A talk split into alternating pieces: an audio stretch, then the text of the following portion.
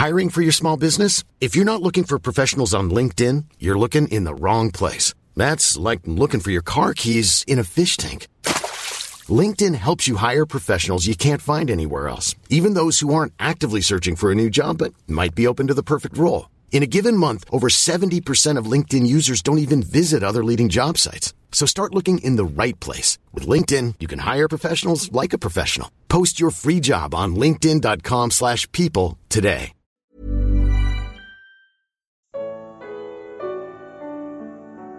Quem disse que massa fermentada fez bem? Evangelho de Lucas. Comentário de Mari Persona. Mais uma vez, Jesus faz uma previsão negativa a respeito do crescimento anormal do testemunho de Deus, hoje representado pela cristandade. Agora é a vez de você passar uma borracha no que aprendeu dos teólogos e líderes religiosos sobre o significado da massa fermentada. Jesus volta a fazer uma pergunta seguida da resposta na forma de uma figura. A que compararei o reino de Deus? É como o fermento que uma mulher misturou com uma grande quantidade de farinha e toda a massa ficou fermentada. Assim como aconteceu com a semente de mostarda, que cresceu além do normal até virar uma aberração, a massa também representa um crescimento da cristandade no mundo, porém causado por fermento. Tente encontrar na Bíblia um significado positivo para fermento, e você não achará. Desde a sua primeira menção no livro de Êxodo até a última, na carta de Paulo aos Gálatas, o fermento sempre tem conotação negativa. Em Êxodo 12,15, Deus ordenava: No primeiro dia tirem de casa o fermento, porque quem comer qualquer coisa fermentada, do primeiro ao sétimo dia será eliminado de Israel. Ao falar da má doutrina que contamina, Paulo escreveu em Gálatas 5,9: Um pouco de fermento leveda toda a massa, usando a mesma expressão de 1 Coríntios 5 quando ele tratou do pecado moral e do fermento da maldade e da perversidade. Nos evangelhos, o Senhor alertou os discípulos: cuidado com o fermento dos fariseus e dos saduceus. E eles entenderam que não estava lhes dizendo que tomassem cuidado com o fermento de pão, mas com o ensino dos fariseus e dos saduceus. Isso está em Mateus 16, de 6 a 12. Considerando que o crescimento na igreja se dá pelo ensino da palavra e que o fermento é comparado a má doutrina, como interpretar o papel da mulher na parábola? Entendendo os limites que Deus coloca ao ministério das mulheres. Em 1 Coríntios 14, a ordem para que as mulheres permaneçam caladas nas igrejas é chamada de mandamento do Senhor. Leia capítulo 14, do 33 ao 37. Em 1 Timóteo, Paulo explica a razão disso. Não permito que a mulher ensine, nem que tenha autoridade sobre o homem, esteja, porém, em silêncio. Porque primeiro foi formado Adão e depois Eva, e Adão não foi enganado, mas sim a mulher. 1 Timóteo 2, de 11 a 14. Deus diz que a mulher é suscetível ao engano e por isso não deve ensinar. Além disso, no Éden, Deus colocou inimizade entre a serpente e a mulher, o que a transformou no alvo predileto do diabo. Outra pista para entendermos o que significa a mulher que introduz fermento na massa é o costume católico e também protestante de dizer que a igreja ensina, quando a igreja, por ser a noiva, jamais deveria ensinar. Quem ensina são os dons dados à igreja. Antes de você me chamar de machista ou avesso às mulheres, é melhor conferir se é isso mesmo que a Bíblia diz. Se for, o melhor a fazer é se submeter ao ensino do Espírito Santo de Deus. Você já começou a conversar com alguém e depois descobriu que falavam de assuntos diferentes? Isto ocorre por usarmos palavras com significados diferentes para diferentes pessoas. Se você pedir uma receita à cozinheira, ela pensará em comida mas se pedir ao médico, ele pensará em medicamento. Se o macaco do seu carro tiver problemas, não peça a opinião do seu amigo veterinário. Vá direto a um mecânico ou loja de autopeças. Portanto, ao ler a Bíblia, procure saber o contexto para não entender errado o que está sendo falado. A primeira edição da Bíblia em inglês, publicada em 1535 por iniciativa do rei Tiago da Inglaterra, ou King James, trazia um prefácio de Miles Coverdale que dizia: será de grande auxílio para entenderes as Escrituras se atentares não apenas para o que é dito ou escrito, mas de quem e para quem, com que palavras, em que época, onde, com que intenção, em quais circunstâncias e considerando o que vem antes e o que vem depois. Este cuidado deve ser aplicado na pergunta que o homem faz a Jesus: Senhor, serão poucos os salvos? Para os judeus, salvação costumava representar a libertação das mãos dos inimigos para habitar em paz na terra prometida sob o reinado do Messias. Você não encontra no Antigo Testamento o conceito celestial de salvação.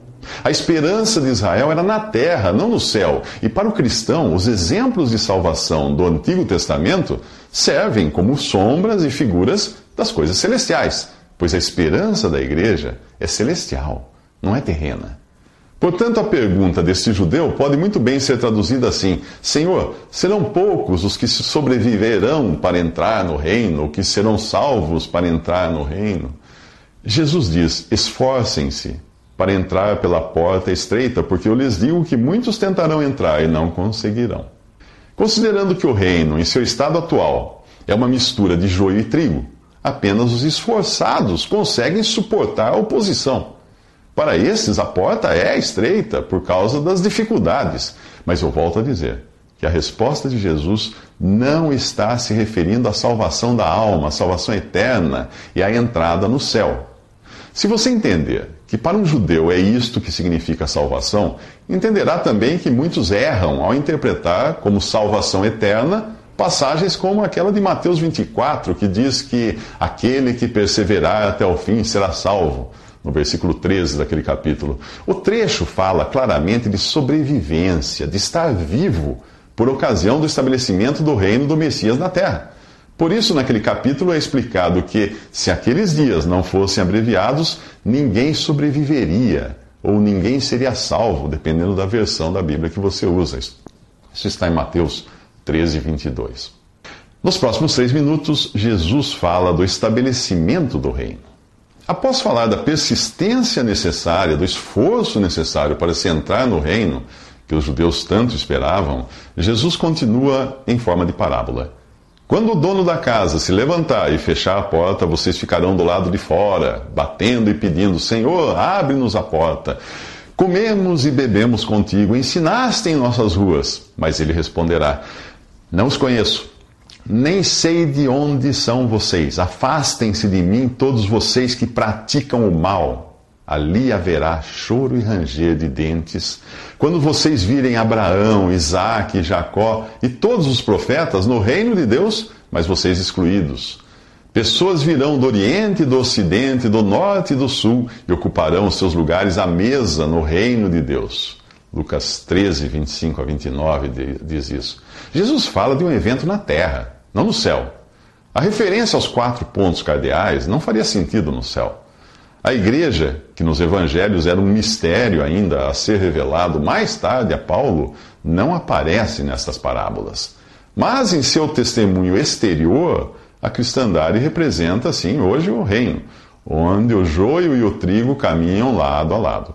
Após o arrebatamento da igreja, restarão aqui judeus e gentios, alguns dos quais se converterão e serão introduzidos vivos no reino de mil anos após passarem por uma grande tribulação.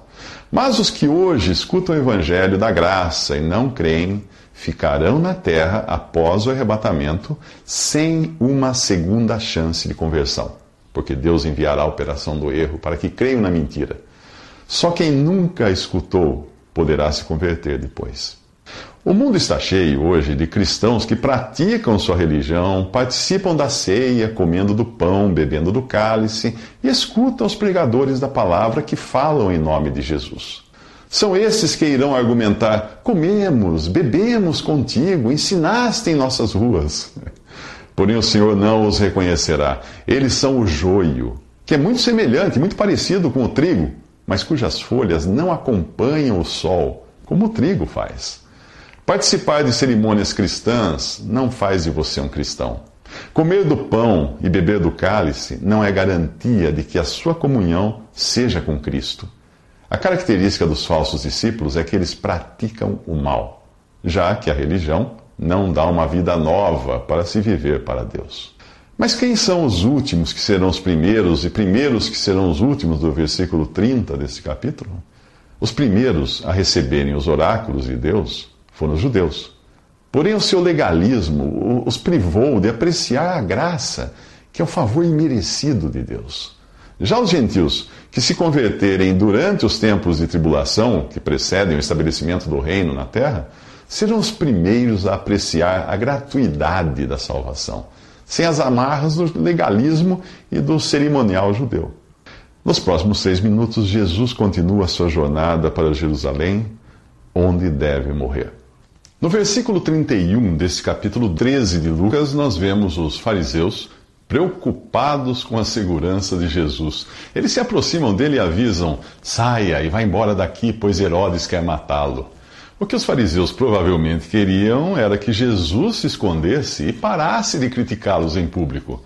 Herodes talvez quisesse o mesmo, pois temia que Jesus fosse a ressurreição de João Batista, ao qual havia mandado decapitar. Tirá-lo de circulação poderia resolver o problema do rei e dos religiosos judeus, sem precisar matá-lo, já que isto geraria um protesto da multidão que o seguia. Por natureza, todo ser humano deseja o mesmo: livrar-se de Jesus. Alguns tentam se livrar dele combatendo tudo que tenha qualquer ligação com o cristianismo, e é o caso dos países islâmicos, que são avessos ao evangelho. Outros tentam ser indiferentes, mas não conseguem calar suas consciências quando colocam a cabeça no travesseiro. Mas ainda existe um terceiro tipo, que é o mais ladino e perigoso. E é esta posição tanto de Herodes quanto dos fariseus nesse momento. Eles adotam a estratégia: se você não puder lutar contra o seu inimigo, junte-se a ele. Hoje muitos fazem isso. Apesar de não terem qualquer simpatia por Jesus, fingem que são seus aliados para atingir seus interesses mesquinhos. São aqueles que vestem um manto de cristianismo apenas quando convém. Você já deve ter ouvido falar de políticos ateus que, depois de eleitos, dizem graças a Deus e passam a cortejar os que se dizem cristãos. Herodes, que nem judeu era, e sim usurpador do trono, capacho dos romanos e inimigo do povo de Deus, aparece aqui numa conveniente aliança com os religiosos judeus contra Jesus. Mas Jesus conhece a hipocrisia deles e manda um recado a Herodes: Vão dizer àquela raposa: Expulsarei demônios e curarei o povo hoje e amanhã, e no terceiro dia estarei pronto. Mas preciso prosseguir hoje, amanhã e depois de amanhã, pois certamente nenhum profeta deve morrer fora de Jerusalém. Nenhum religioso ou governante iria interferir naquilo que já estava determinado por Deus. Jesus não fala de três dias literais, mas de um testemunho completo, o que é sempre representado por dois ou três. Ele completaria o tempo do seu testemunho à nação incrédula de Israel, morreria e ressuscitaria, conforme estava determinado. Jerusalém acrescentaria à sua lista de profetas assassinados o nome do próprio Messias e Rei de Israel. Em função dessa rejeição, nos próximos três minutos, Jesus lamenta o destino de Jerusalém. Visite respondi.com.br. Visite também 3minutos.net.